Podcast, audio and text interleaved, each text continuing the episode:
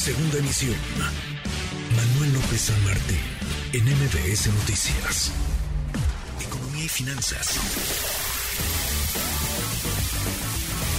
Con Eduardo Torreblanca.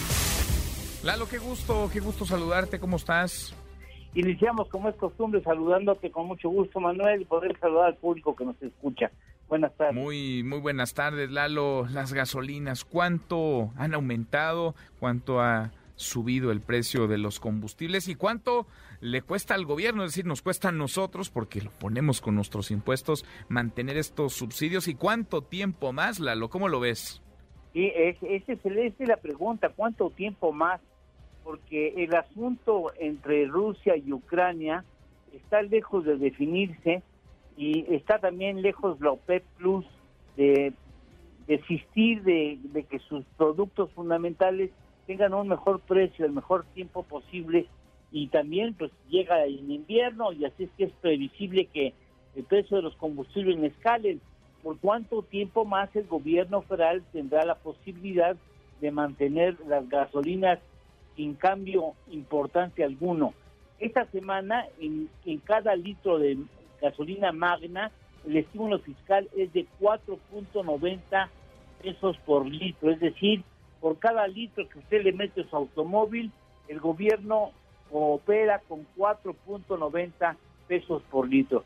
Y eso que estamos en, un con un estímulo que es finalmente un sacrificio fiscal que pasó del 93.22% del, del eh, precio del IEPS a 89.92%, es decir, usted de IEPS paga en cada litro de Magna 54 centavos de, centavos de impuestos por litro.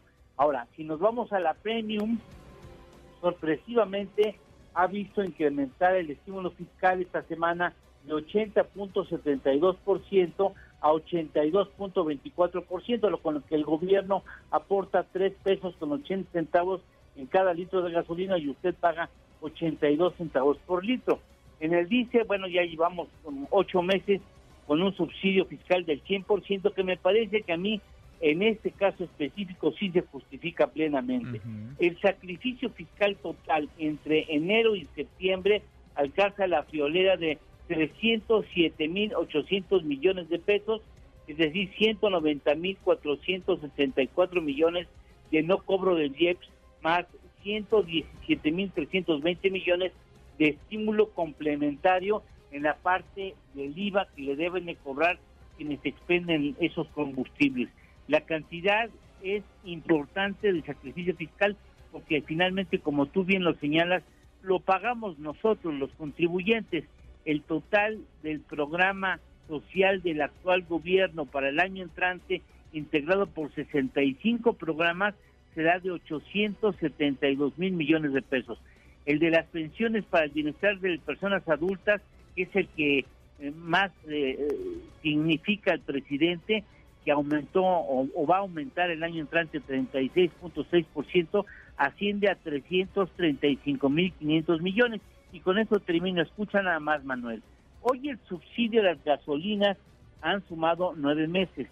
307.800 millones de pesos. Es decir, cada mes el gobierno pone sobre la mesa un recurso que es nuestro, los contribuyentes, de 34.200 millones de pesos. El año entrante, cada mes el año entrante habrá de aportar a los adultos mayores 27.958 millones de pesos. Es decir, hoy el gasto para subsidiar gasolinas es mayor que el dinero que pondrá sobre la mesa el gobierno federal para apoyar a los adultos mayores cada mes del 2023. Así es que yo creo que llegará el momento y cada día más cerca, Manuel, de que el gobierno determine hasta cuándo va a ponerse seguir teniendo sacrificio fiscal en el caso de las gasolinas. Pues sí, pues sí, porque el dinero, pues el dinero no es que alcance para todo, hace falta y la cobija es, es finita. ¿La lo tenemos postre? Claro que sí, el valor de la economía mundial al final de este año, datos del FMI, valor total de la economía en el mundo, 104 trillones de dólares americanos.